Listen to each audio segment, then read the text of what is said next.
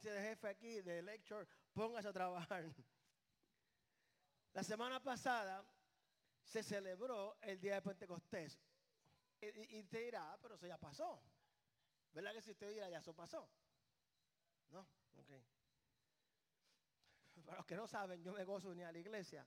Y vamos a ver por qué yo me disfruto de la iglesia. Y mi intención no es hablar de mí, sino es que usted reciba algo, aprenda algo y la esperanza mía como pastor es que usted pueda disfrutarse de venir a la iglesia. No es algo que hacemos.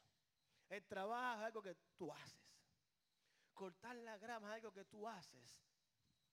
Lavar los trastes es algo que tú haces. Es cosa que hacemos. Pero que lo hacemos fielmente no significa que lo disfrutemos. ¿Sabes lo que quiero decir, verdad? La iglesia es el lugar más difícil para no reírse cuando piensa que no puede reírte. En la iglesia es el lugar donde pasa algo y usted no puede aguantar ganas de reírse. Pasa en otro lugar y usted no se, puede, se, se aguanta. En la iglesia es difícil contener la risa. Hay un servicio registrado en la Biblia en el cual yo estoy muy convencido que las personas que estaban allí no paraban de reírse durante todo el servicio. ¿De qué servicio estoy hablando? Si me está escuchando, debe saber lo que estoy hablando. Del día de Pentecostés. El día de Pentecostés. Examen, apunte, toma nota, hay quiz. El día de Pentecostés. 40 días luego de que Jesús partió al cielo, pasaron 10 días más, 50 días en total. Después de los 50 días, el Espíritu Santo comenzó a llenar y a morar en los cuerpos de los creyentes tal y como Jesús lo prometió. En ese servicio de Pentecostés era muy difícil que la gente andara con religiosidad y cara larga porque era una experiencia única. Una experiencia gloriosa en el cual usted le ha pasado algo tan y tan, tan y tan bueno que esto le hace reírse o llorar. Nunca no es una buena noticia que usted no, usted, usted nunca han vivido muchas cosas. Yo voy a orar que usted tenga experiencias en la vida. Nunca ha tenido una experiencia que tú se hace reírte. Esta gente no ve en televisión, ya tú vas a ver. No ven televisión, no salen a comer, no sé qué hacen. Fue una ca- ocasión emocionante, algo que nunca antes había pasado. Fue sumamente emocionante. Yo creo que la iglesia debe tener el elemento de la emoción. Yo creo que la gente cuando viene a la iglesia debe venir emocionado, entusiasmado. Si usted viene a la iglesia pensando de que vamos a ir a la iglesia porque hay que venir, nada va a suceder. ¿ok? Usted va a venir, el pastor va a predicar que ahora se va a matar tocando, se va a matar, y el Espíritu Santo se va a mover aquí. Ahora si usted viene diciendo, yo voy a ir, yo, yo quiero, yo quiero probar algo, yo quiero probar algo, ¿verdad? E- e- Esto, bueno, está bien. Bueno, ¿cuántos han ido a la discoteca? Yo sé que ustedes son santos, así que yo voy a hablar de mí. Usted iba a la discoteca, ya no, Señor reprenda. Y era bien tímido, ¿verdad? Y tocaban todas las canciones. A lo último, tú estabas bailando. Y después te decías, me perdí todo el, baile, ¿verdad? Cuando en la escuela de Puerto Rico hacían eh, los padres de Marquesina, los años que te importa. los, años- los padres de Marquesina, yo recuerdo, mire si el mundo ha cambiado. Nuestras mamacitas te llevaban al padre de Marquesina. Entonces los títeres, tenemos que cort- cortábamos palmas. Y en en Puerto Rico las casas son, los garages, no son, ahora son así porque estamos americanizados. Antes éramos más pobres y eran barras de metales. Reja, reja, ironwork, reja. Entonces nosotros veníamos y agarramos las pencas y las amarrábamos a la reja para que los papás no vieran de afuera. Eso era. Si dijiste, bueno, nunca has ido a un par de marquesinas de verdad. Ah, te engañaron, te, tuviste todo, tu niña sido un engaño. Entonces nuestros padres, nuestras madres, los papás no, los madres iban, te llevaban y se sentaban afuera a mirar lo que uno hacía, ¿verdad? Pues cuando tú ibas a ese party, estaba la nena que te gustaba y tú querías sacarla a bailar y tú ibas desde que llegabas sacar- y, no te atrevías. Y cuando se acababa el party, la última canción, querías bailar y, y entonces tú llegabas a tu casa y decías, caramba, fui esperando hacer esto y por mi timidez, por mi cobardía, porque me miran, no experimenté esto, lo hacemos lo mismo con la iglesia. Vamos a la iglesia, estamos en nuestra casa, en el carro, hay adoradores, y llegamos a la iglesia y tenemos miedo a que nos vean. Entonces contristamos al Espíritu.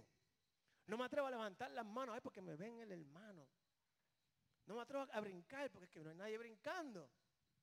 No me atrevo a hablar en lengua porque es que no hay nadie hablando lengua y después se entienden. Y, y contestamos al Espíritu porque la gente nos está viendo. Yo pienso que donde está el Espíritu Santo hay entusiasmo, hay poder y nadie se duerme. Donde está el Espíritu Santo hay entusiasmo. Dice la Biblia que cuando una persona acepta al Señor, hay un velorio en el cielo. ¿Verdad que no? Sí, hay una fiesta en el cielo. Dios es alegre. Dios es alegre. Dios se goza cuando usted y yo cantamos alegres. Cuando usted y yo disfrutamos en la avenida de la iglesia, Dios se goza. Ya conmigo, es bueno. La iglesia es buena. Tenemos una serie de, de cuatro o cinco mensajes de ¿Para qué voy a la iglesia? Espero que usted haya aprendido algo. Si no, vaya a Facebook, YouTube, vaya al podcast, ya sea en, Spotify, Pandora, en Google Podcast, Apple Podcast. Vaya allí, busque Iglesia Impacto y puede leer, bueno, escuchar todos los mensajes. Vamos a ver tres cualidades que hicieron de la iglesia en Pentecostés un lugar donde nadie se aburrió. Diga, tres cosas para no aburrirme. Y pienso que estas tres cosas deben estar en la iglesia hoy en día. No verá que usted no sea una conmoción controlada. Yo no creo en el desorden. Pero yo sí sé que hay conmoción controlada. Yo no creo en el desorden de que están la gente tirando silla, brincando silla, no. Para eso es desorden. Pero si hay una conmoción controlada, desde el fuerte viento que soplaba hasta las lenguas de fuego que se plantaron encima de los discípulos y los múltiples actividades interesantes y conmovedora. Créame que si usted estaba allí, usted estuviese parado. ¿Qué está pasando? ¿Qué está pasando? Yo quiero, yo quiero, yo quiero. Era algo sumamente conmovedor. Hechos 2.15 dice lo siguiente. Mira cómo dijo Pedro, la gente que estaba allí dijo. Dijo, estos no están borrachos como suponen ustedes, como suponen ustedes. Dijo, apenas son las nueve de la mañana. O sea, Pedro está diciendo, no están borrachos, ni siquiera han tenido tiempo para tomar. Cuando usted tiene Espíritu Santo y esté alegre y contento, la gente siempre va a buscar aplastarlo. Va a decir, ¿eres un fanático? Sí, señor, soy un fanático de Cristo. Hello. Era fanático de San Misosa hasta que lo cogieron con el bate de corcho. Eso no te va a pasar con Cristo. ¿Eres un fanático? Sí, señor. Soy fanático. No significa que soy loco, sino que yo creo fielmente en esto. Decía la gente, mira estos cristianitos, están borrachos. Mira cómo están brincando, cantando. Y Pedro dijo, no, no, no, no. No está diciendo algo espiritual, sino que es una realidad. Apenas son las nueve de la mañana. Tal vez tiran una resaca el día anterior, pero no estaban borrachos esa mañana. Ok, es importante que usted note esto. Pedro tuvo que decirle a la gente que los miembros de la iglesia que estaban contentos, brincando, saltando, no estaban borrachos, sino que estaban bajo la influencia, pero la influencia del Espíritu Santo. Alguien me ha dicho amén a eso, pero está bien. Cuando los creyentes se llenan del Espíritu Santo, las cosas se ponen interesantes. ¿Usted recuerda su primer amor? Ok, yo voy a decir si recuerda o no. Cuando el primer amor mío se a la iglesia y abría la iglesia en mi mente, ¿verdad? Y yo soy como un niño. Tengo ADHD, OCD, ABC, hasta la Z. Cuando abría la puerta de la iglesia me veía como un superhéroe. ¡Ah, ¿Dónde está el diablo? Mira, cuando tú tienes el primer amor, tú sales al mundo y lo único que tú quieres hacer es hablar de Dios, hablar de Dios. ¿Y dónde está? No, aquí, ¿por qué hay que orar? O sea, tú estás interesado, es emocionante, tú estás lleno de Espíritu de Dios, tú quieres llevar eso. Donde está el Espíritu Santo, las cosas se ponen emocionantes. ¿Se pone las cosas fuera de control? No, nunca. ¿Excitante? Sí, definitivamente. ¿Fuera de control? No. Excitante sí. Y el Espíritu Santo, la manifestación sea algo normal aquí. Nosotros los cristianos no se supone Ok, la Biblia habla en Proverbios de que aquellos que vinieron de larga distancia trajeron un mensaje poderoso. Pues la gente cuando ve a alguien viene a predicar de lejos, todo el mundo va. Porque está en la Biblia. Sin embargo, yo, yo pienso que como cristianos, el mover del Espíritu Santo, no que nos aburra, pero que debería ser la norma en nosotros. Debería ser normal que cuando usted venga a la iglesia, usted pueda profetizar sobre sus hijos. Debería ser normal que cuando usted venga a la iglesia, usted ore y la gente se sane. Debería ser normal que cuando usted venga a la iglesia, aquel que tiene depresión, mente suicida, sea sano en el nombre de Jesús, porque es el poder de Dios. Eso debería ser normal. Y aunque sí deberíamos celebrarlo, no debería ser de vez en cuando, sino que debería ser cada vez que el pueblo se reúne. Alguien debe dicho amén, porque eso es verdad. Es bíblico, le voy a enseñar que es bíblico.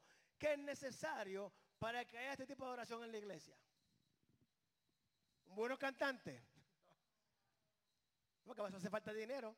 El que dijo buenos cantantes, hey, comienza a 10 mal, a, 20 mal, 50. De dinero por bajo para traer gente que cante más bonito que yo. Que eso es cualquiera, pero. Para que haya un servicio con una oración que tenga conmoción controlada. Primero hay que tener, ok, no son los predicadores, no es todo el mundo, ok. Hay que tener confiabilidad en el Espíritu Santo y en su liderazgo, aunque eso signifique que nos lleve una vez en mi vida nada más me pasó esto. Fui a, me estaba predicando en una iglesia en Indiana. Fui a predicar. No pude predicar. El pastor estaba de vacaciones. Y se movió el Espíritu Santo, estaban cantando y dije, ¿sabes qué? Ahora es que agarré el micrófono y después de agarrar el micrófono nadie te lo puede quitar porque ¿qué van a hacer? No están a correr en el altar. Se te prende. La cosa que usted ve es que ¿qué van a hacer? Allá fui a agarrar el micrófono y como comenzamos a hablar, hicimos un llamado. La gente vino, aceptó el Señor, la gente fue sana y se acabó el servicio. Se lo dijeron, no cogimos ofrenda. Y yo, la gloria es para Dios de todas formas. Para poder tener ese servicio así, hay que confiar en el Espíritu Santo, aunque Él nos lleve. No tenga que llevarnos. Usted no va a parar al Espíritu Santo para coger una ofrenda. Él es el dueño de la plata. Aquí no podemos controlar. Cuando dos canciones eh, y la ofrenda, otra canción. Aquí tú lloras un poquito y entonces aunque nos lleve donde nos pensamos. Y la Biblia enseña orden en la iglesia. Pero la Biblia también permite espontaneidad en nuestro servicio de oración. Dice la Biblia, adora a Dios en verdad, pero no deje de adorarlo en espíritu.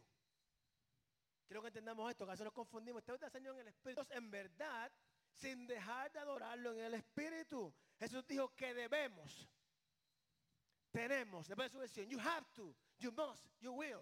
Tú tienes no es si quieres, no hay opción, ¿ok? Es que tienes, debemos adorar a Dios en ambas categorías simultáneamente. Nos dice, adora a Dios en verdad o en espíritu. Y las maestras que saben lo que estoy diciendo. Y significa que van juntos, ¿verdad que sí? ¿Sí o no? Van juntos. Adora a Dios en verdad y en espíritu. Un desequilibrio en cualquiera de los extremos va a causar un problema. Si usted adora en espíritu, pero no en verdad, la adoración se vuelve subjetiva a caprichos humanos. Qué bonita canta esa nena, un angelito. Caprichos humanos, espíritu. Nuestro espíritu, nuestra carne, es, romántico. Somos románticos con Dios. Ay, qué lindo.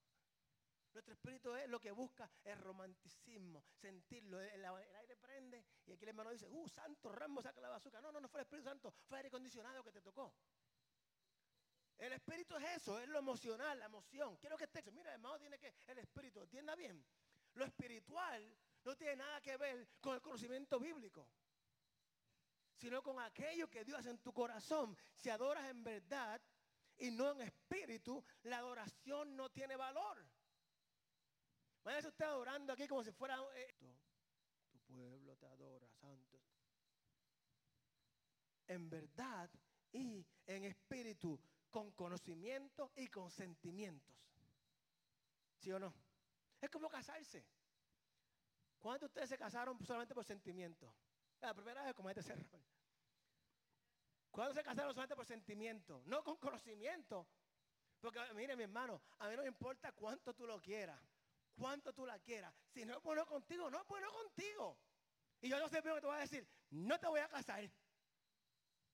Vete a la corte y te hacen el... ¿Por qué? Porque si te maltrata, a mí no me importa cuánto tú lo quieras, cuánto tú la quieras, pero eso no es de Dios, hermano. Dios no te va a enviar un castigo. Este es el hombre que me prometió Dios. Yo, ¿qué Dios? Si Dios lo que hace es maltratarte. De la misma manera, usted no se casa con una persona, pero hay quien lo hace, pero está mal. Tiene dinero. Estía conmigo, está mal. Allá ellos que se resuelven con Dios luego. Tiene dinero, estabilidad económica, eh, está bien, el conocimiento, pero el sentimiento, eso no dura. Iglesia, y oramos solamente en verdad, por no en espíritu, nos apartamos de lo temprano. Porque si tu corazón no está en la adoración, tú puedes fingir algo por cierto tiempo. O sea, tú lo puedes fingir para siempre. Tú puedes fingir dos, tres, cuatro meses. Tarde o temprano sale la verdad. No nos hace ningún bien asistir a la iglesia domingo tras domingo y que nuestro corazón no se conmueva y que nuestra mente no se renueve. No hace sentido para mí. Usted me ha escuchado decirlo. Váyase a jugar bingo mejor. Envíe la ofrenda por internet y váyase a jugar bingo. Porque si tú vienes a la iglesia y tu corazón dice, Señor, ¿sabes qué? Ok. Dios no condena. Dios nunca va a decir, vas para el infierno, eso no es de Dios. Si te han dicho en el nombre de Jesús, te vas para el infierno, que eres un pecador, eso no es de Dios. Fue en el nombre de Jesús, pero no fue Jesús. Yo gente me ha dicho, eres un pecador, estás para el infierno. Dios no condena, sino que Dios te renarguye. Cuando usted siente que dice, tengo que cambiar esto en mi vida. Eso es tu corazón. Eso es renovando tu mente. Eso, si tú vienes a la iglesia y canta, brinca, pero su corazón no se remueve, pierde el tiempo. Si nuestra mente se renueva, y nuestro corazón no se conmueve, no hace sentido. Si el servicio de oración instruye, pero no inspira, o si el servicio inspira, pero no instruye, son los dos incompletos e inadecuados. Yo te puedo enseñar todo lo que es la Biblia, pero estoy instruyendo, te estoy contando un cuento, te estoy entreteniendo. Pues sin el Espíritu Santo que me acompaña mientras yo predico, te estoy instruyendo pero te estoy inspirando a vivir mejor. No te estoy inspirando a aprender qué dice la Biblia. Cuando tú sales de aquí, lo que yo deseo es que tú salgas de aquí, y, no tan pronto, ¿verdad? Pero llega a su casa y diga, déjame leer ese versículo otra vez que digo, mira, ¿qué significa esto? Eso es inspirarte, que tú salgas de aquí con un deseo de aprender más. Diga, caramba, no, puedo esperar el próximo domingo para ver qué, continúa la serie. Ya conmigo es verdad para tener un servicio de adoración con conmoción controlada. Y le hago eh, eh, empeño en la conmoción controlada porque no, no creo en el desorden de que todo el mundo brincoteando con las más cabras que ovejas. No, no. Conmoción controlada. Hay que tener, como les mencioné, confiabilidad en el Espíritu Santo y su liderazgo, incluso cuando nos lleva donde no pensamos ir. Y segundo, la predicación de la palabra de Dios. Para que aquí se mueva el Espíritu de Dios, yo tengo que predicar la palabra de Dios. Tengo que predicar la verdad de la palabra. La Biblia dice que la verdad te hará libre. No lo que sentir bien, sino que la verdad nos hará libre. Hechos 2.37. Cuando oyeron esto, que está hablando de las personas que están allí, cuando oyeron esto, todos se sintieron profundamente conmovidos y les dijeron a Pedro y a los otros apóstoles, hermanos, ¿qué debemos hacer? Usted no va a Pedro manipulando a la gente, vamos a ponerte las manos para que te caiga nena y si no te meto el pie. No, Pedro no siquiera tuvo que hacer un llamado. La gente dijo, ¿qué tengo que hacer para tener lo que tú tienes? Eso es una iglesia llena del Espíritu Santo de Dios. Pedro, ¿qué predicó Pedro? ¿Cuántos saben? Los pastores somos unos copiadores. porque nosotros copiamos lo que dice la Biblia, lo que yo predico no es mi palabra, la palabra de Dios. ¿Qué hizo Pedro? Pedro predicó el Antiguo Testamento. ¿Eso que Pedro predicó? Él predicó Isaías. Eso fue lo que hizo. Léalo. ¿Qué predicó Pedro? Ahí está. Él no dijo, eh, no, él predicó, él leyó, él, él citó lo que decía la Biblia. Pedro profundamente citó la escritura del Antiguo Testamento en su sermón. Eso fue lo que hizo. Solamente dijo la palabra de Dios. Porque estaban oyendo, recuerda que hay algo clave. El Espíritu Santo estaba allí. Importante, no te olvides eso. El Espíritu Santo estaba allí. No hay duda alguna de que estaba allí. Impactó tanto a los que estaban ahí que preguntaban, ¿qué debemos hacer?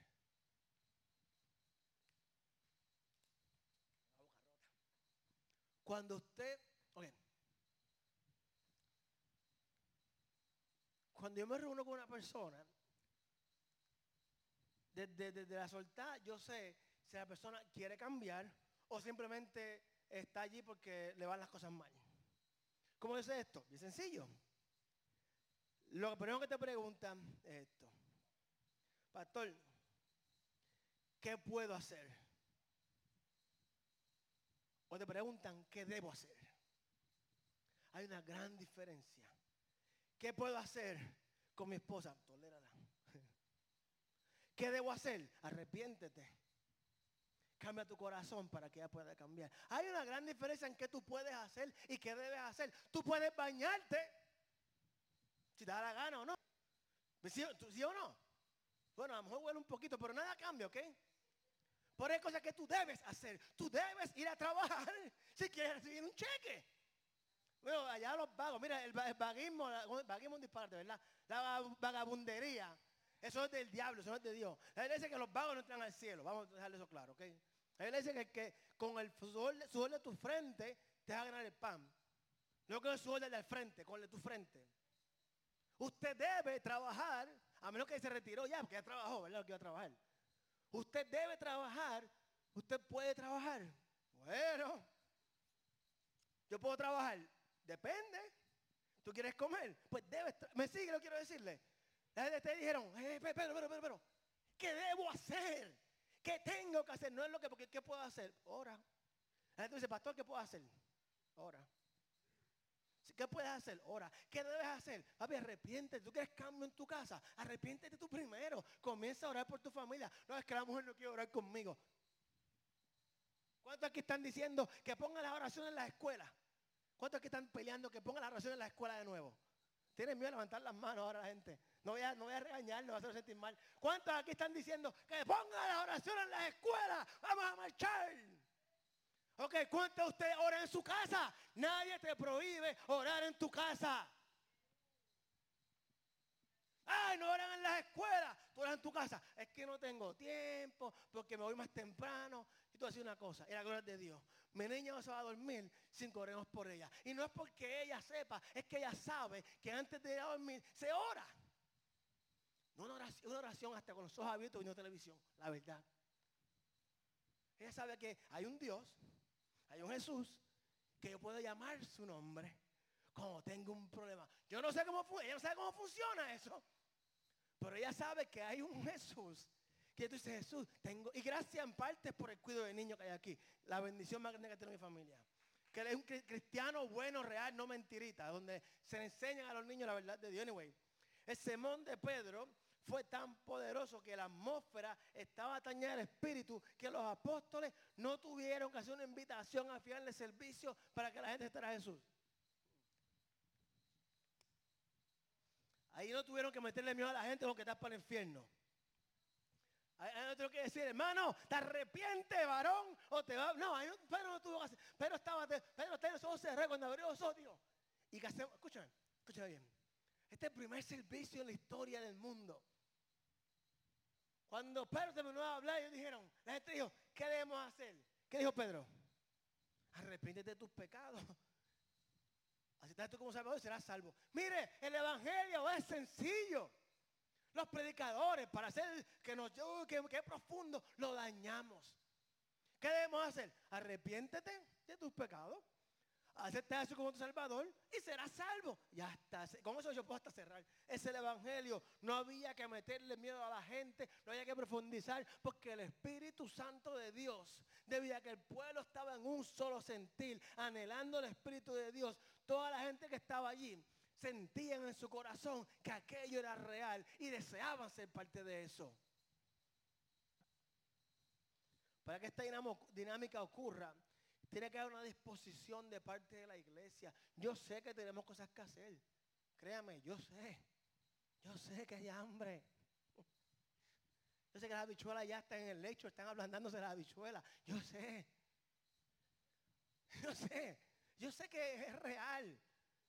Yo sé que el servicio del domingo pasado se acababa a de la tarde. Yo sé que es mucho, yo sé que es mucho.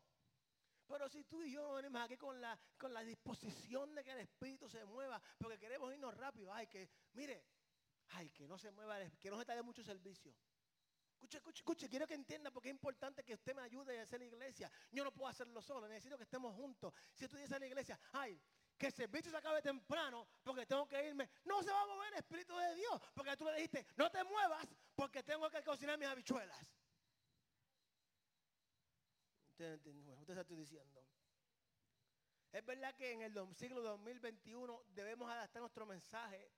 ¿Verdad que sí? Debemos adaptarlo a las necesidades del siglo XXI. Sin embargo, el mensaje nunca va a ser aceptado por todos.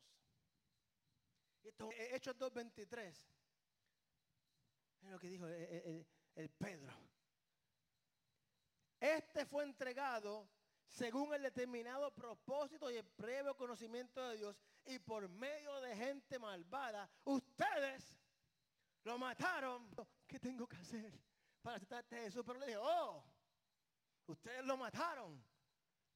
¿Qué tú crees? Que los judíos que estaban allí les pareció bien que Pedro les dijo que ellos mataron a Jesús en manos de malvados. ¿Qué tú crees que dijeron? Santo, sí lo hicimos. Usted recuerda, recuerda que cuando el hombre les dijo, este hombre no ha hecho nada. Los dios dijeron que la sangre de Jesús caiga sobre nosotros y sobre nuestra descendencia. Esta es la misma gente que dijo que Jesús muera y que su sangre caiga sobre ellos. Está diciendo, ¿qué hacemos ahora? Es como el Chapulín Colorado. ¿Y ahora quién podrá defenderme? Sí, sí, sí. Hay veces que tenemos que estar en esa realidad de que dice, ¿y qué hago ahora? La palabra de Dios no puede ser diluida, aguadita, sugar coke, para que la gente no se ofenda. El hecho de que algo que yo diga te ofenda no significa que sea mentira. El hecho de que lo que yo diga te ofenda no significa que sea mentira. Y si tu corazón se ofende, está revelando lo que está en la carne. Ya conmigo, ay, bendito el Señor.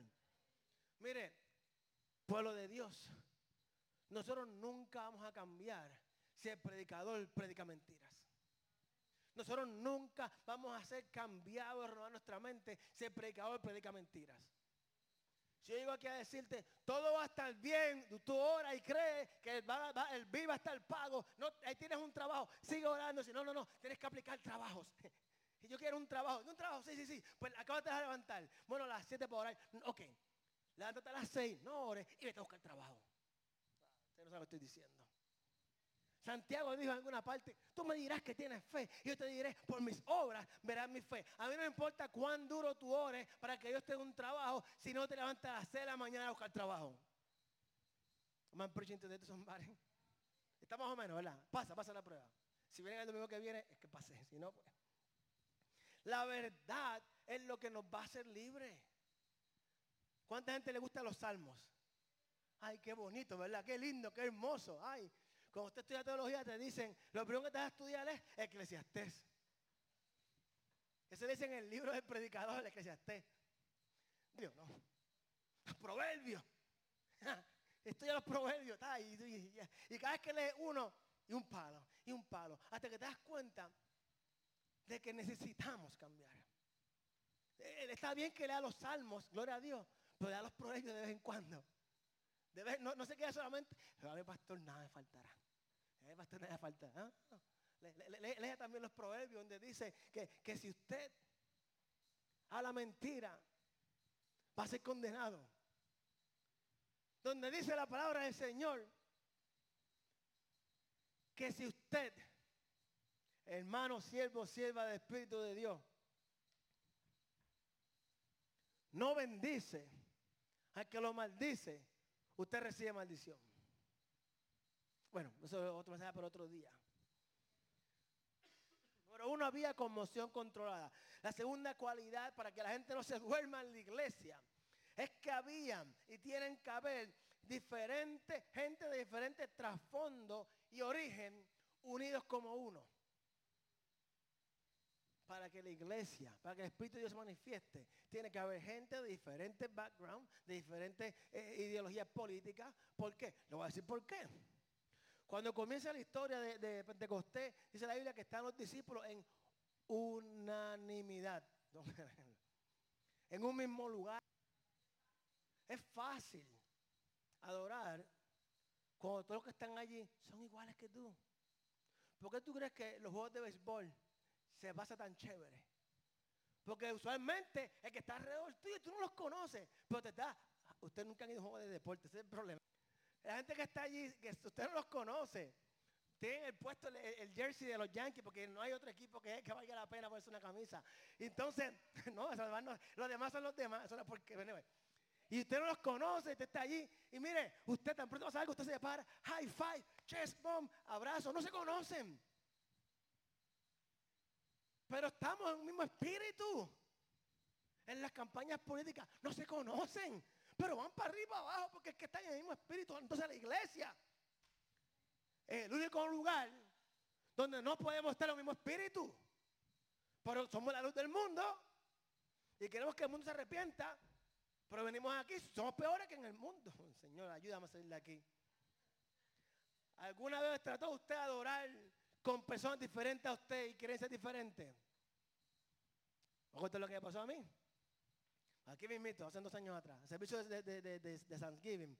Ven todas las iglesias. De hecho, no lo han hecho aquí, de ese año no lo han hecho aquí.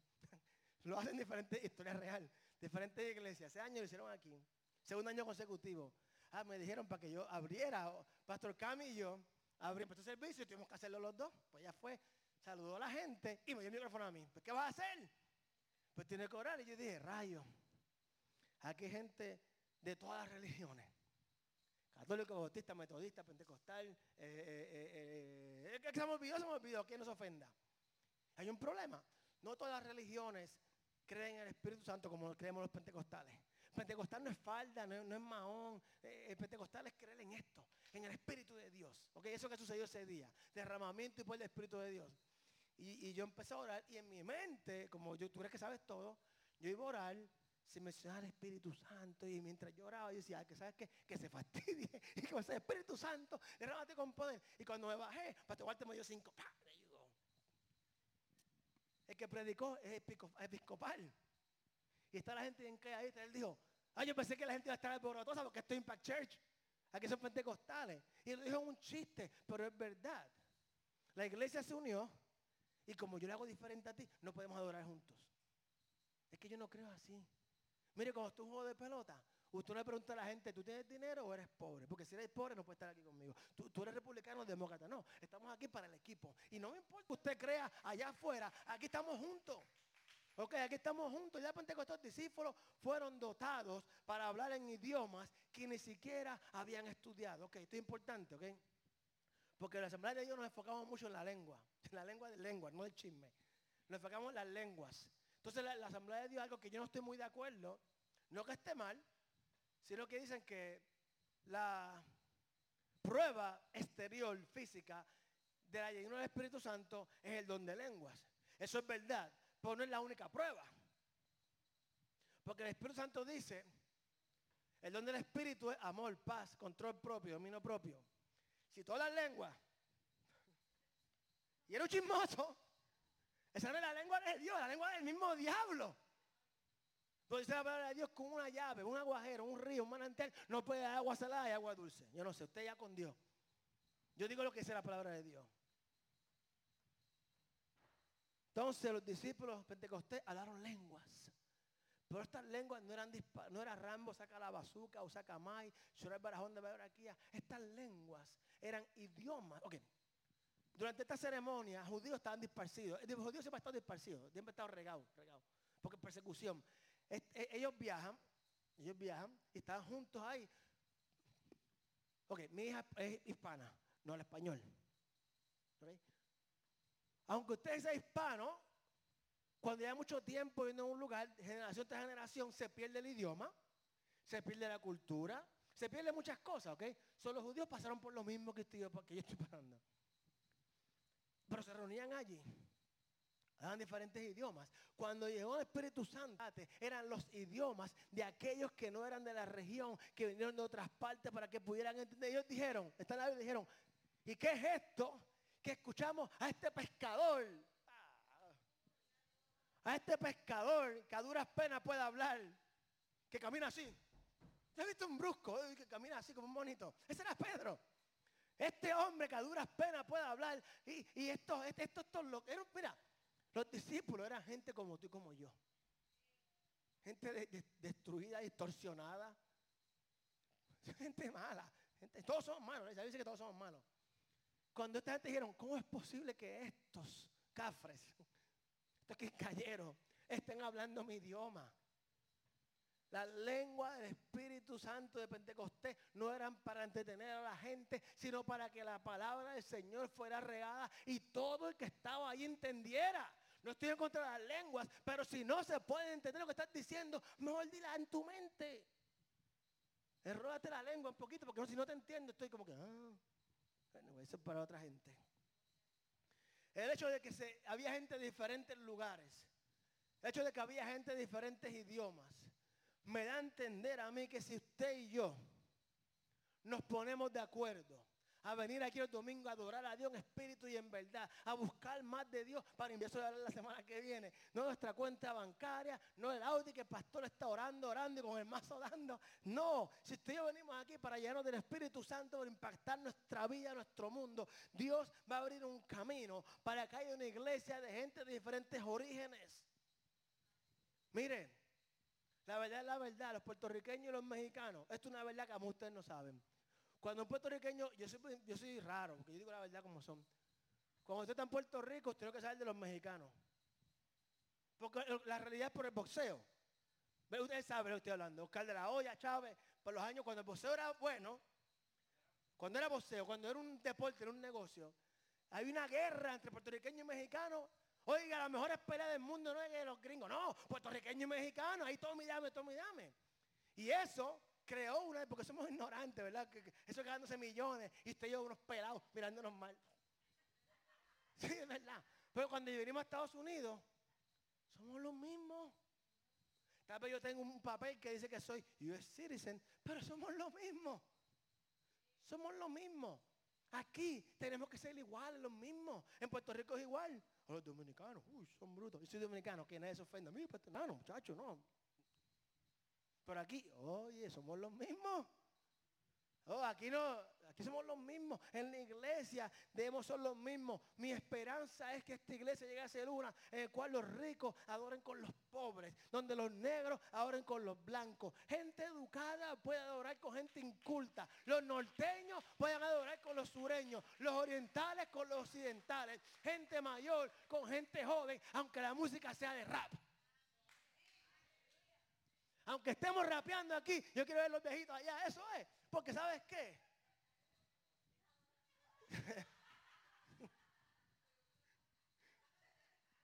Mire, cuando usted venimos a la casa de Dios, buscando de Dios, tú no te das cuenta que el bajista le dio cuatro teclas mal. Que no se acuerda, a menos que quiera me mire y se ría. Nadie se da cuenta. Cuando usted viene buscando de Dios, tú no te das cuenta que el piso está manchado. Podemos ser sinceros. Cuando venimos a la casa de Dios, usted lo que ve es a Dios. Y ustedes son tan hermosos en los ojos de Dios. Todo el mundo se tiraba fotos en Facebook cuando el, COVID, la vista de mi oficina para la playa. Yo, ay, qué pendango. Yo tengo la mejor vista todos los domingos con la gente de mi iglesia porque el pueblo de Dios es la gente más linda del mundo. El hecho de que usted y yo, mexicanos, eh, nicaragüenses, ¿ustedes son? Boricua, ok, mexicano, puertorriqueño, nicaragüense. La historia que hay entre nuestros países, adorar a Dios, eso es bonito. Bonito no estar juntos cuando somos todos iguales. Eso es como que la Biblia dice, ¿y qué de bueno tú tienes si te pagan por bien por hacer el bien? Ahora, si te pagan mal por hacer el bien, eso sí. Estoy dando de terminar. ¿ok? ¿Sabes cuál es el problema? Dios conmigo, ¿cuál es el problema? Que si alguien viene a la iglesia hoy y se ve diferente, se viste diferente, mantenemos una distancia. Se ve diferente. Guarda la cartera. Guarda la cartera. Cualquiera que esté fuera de tu pequeño círculo de amigos es una amenaza. Me va a quitar mis amigas. Entonces, las mujeres, las mujeres. Gente que está hablando con él, ¿tú no la conoces? Que no hablando con esa. Mira cómo está vestida. ¿Verdad? Haciendo la verdad. Si no eres miembro de mi club, no puedes estar aquí. Puedes venir de vez en cuando. Una vez al mes puedes venir y cantamos español e inglés juntos, pero no lo hagas muy a menudo.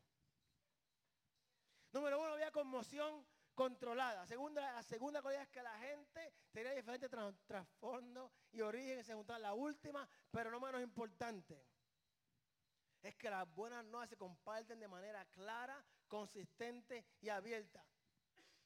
¿Cuál fue el, cuál fue el propósito del don de lenguas en Pentecostés? Ok. Esta es la primera vez que esto sucede. Right? Quiero que vea cómo, la Biblia se escribió y cómo la gente llega a confundirse. Esta es la primera que sucede. Nunca ha sucedido. La primera que sucede es que la gente la lengua. Hoy en día todo el mundo la lengua.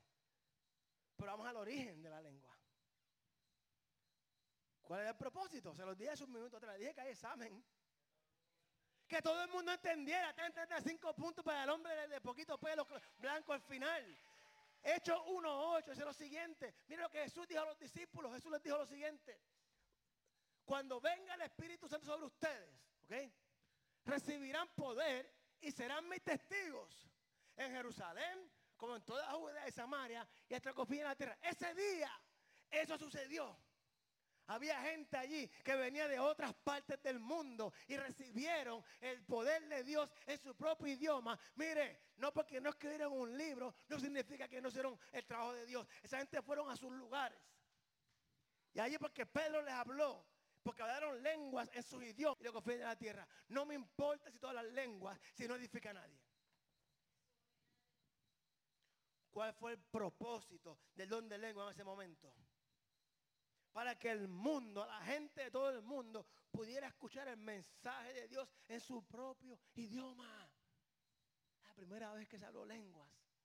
No era para entretenerse la gente ni para verse espiritual. Era para que todo aquel que esté allí pudiera entender lo que el Espíritu estaba diciendo. Hechos 2.21 es lo siguiente.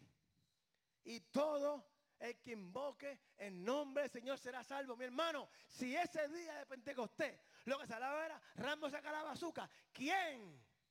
Iba a entender? ¿Y quién iba a llamar al nombre de Jesús? ¿Quién iba a decirle a Pedro, hey, ¿qué debo hacer? Si no entendí. Dice al revés, ¿quién me traduce lo que dijo el hombre? Con mi iglesia. Vámonos, quiera, quiero irme.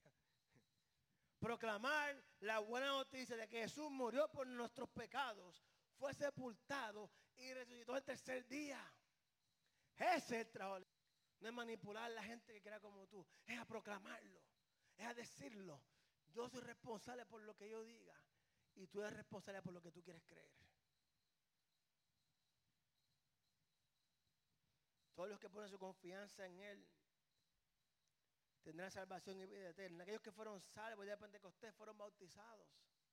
Porque Pedro le dijo, arrepiéntanse, bautícense, vayan, sigan. Fueron bautizados y se unieron a los discípulos y difundieron las buenas nuevas aún. ¿Tú sabes por qué vino persecución?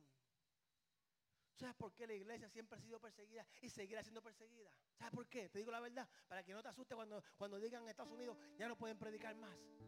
De hecho, hay, estados, California, California, que han hecho proyectos de ley que los pastores antes de predicar un mensaje tienen que enseñarse a las autoridades. Esto es historia real, hermano. Historia real de Estados Unidos. No, no, hay, no es ley. Pero han tratado de censurar lo que se predica. Va a llegar el día en que vamos a ser perseguidos. ¿Sabes por qué vamos a ser perseguidos? No es porque el diablo es malo. Es porque es la única forma en la cual vamos a salir de la iglesia a llevar el mensaje. Vino cuando Fidel Castro le quitó las iglesias, eh, los edificios de las iglesias a las iglesias. ¿Sabes por qué? El gobierno vino, se quedó con todas las propiedades. ¿Sabe por qué fue el evento más grande? Porque la iglesia se fue a las casas. Y en vez de tener 100 cantando, habían 5 aquí, 5 allá, 5 aquí, 5 allá. Yo tengo un cochinillo para, matarlo el día de Navidad. Ven a mi casa. El pueblo de Dios siempre ha sido perseguido porque nos convertimos en gordos espirituales. Llegamos con el primer amor, como les dije, es hablarle a la gente del Señor. Tan pronto aprendemos un poquito más. Lléname más quiero más de ti, pero para mí solamente. Las encuestas de hoy indican, lamentablemente, que uno de cada cuatro cristianos piensa que tiene la responsabilidad de predicar el Evangelio. ¿Quiénes son los ministros aquí? Ustedes son los ministros. Yo soy el ministro. Mi trabajo es equipar los ministros. Y ustedes, cada uno de ustedes, mi hermano, hasta tú que no te conozco, tú tienes un llamado en tu trabajo, en tu, en tu casa. Todos tenemos un llamado. Donde tú vas a Walmart, que si tú eres como yo, que somos animales de costumbre, va a la misma caja todo el tiempo. Ve la misma cajera todas las semanas. Oiga, tú comienzas a hacer una relación con esta cajera. ¿Verdad que sí? Y le ves el nombre, cómo estás hoy. Y ya tú conoces a, Daniel, se llama Daniel, la que yo se llama Daniel. Es blanquita Daniel, mucho tatuajes. Y se ríe. Mire, eso es el Evangelio de Dios. Esto no es lengua, no es zapato de vestir, no es pelo largo y canoso. No, no es eso. Es llevar la buena salvación. Si no tenemos cuidado, podemos descuidar la parte más importante de la oración llena del Espíritu Santo. Y expandir la iglesia compartiendo el Evangelio. Tú no puedes esperar que el Espíritu de Dios se manifieste con poder en esta iglesia si solamente vienes aquí para tú recibir. Nunca va a pasar.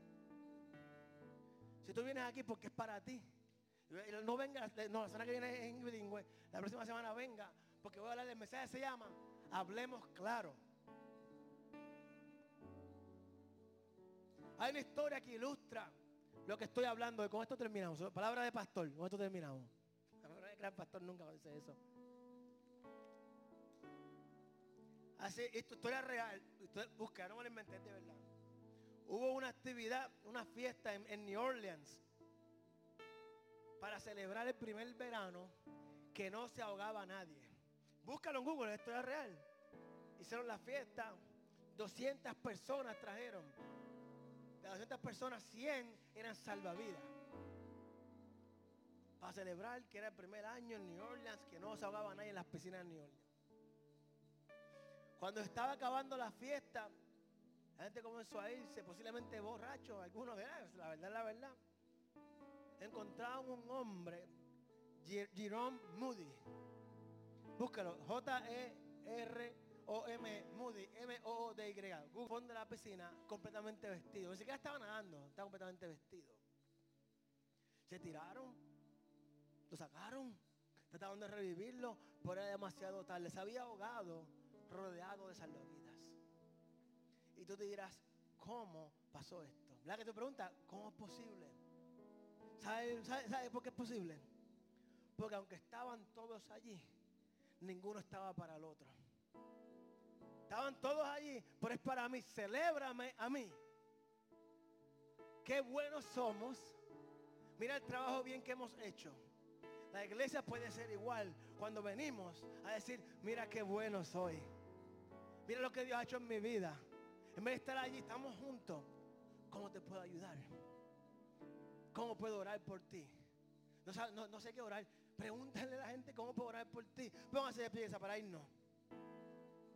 La iglesia llena del Espíritu Santo nunca dejará de compartir el Evangelio. Donde hay una atmósfera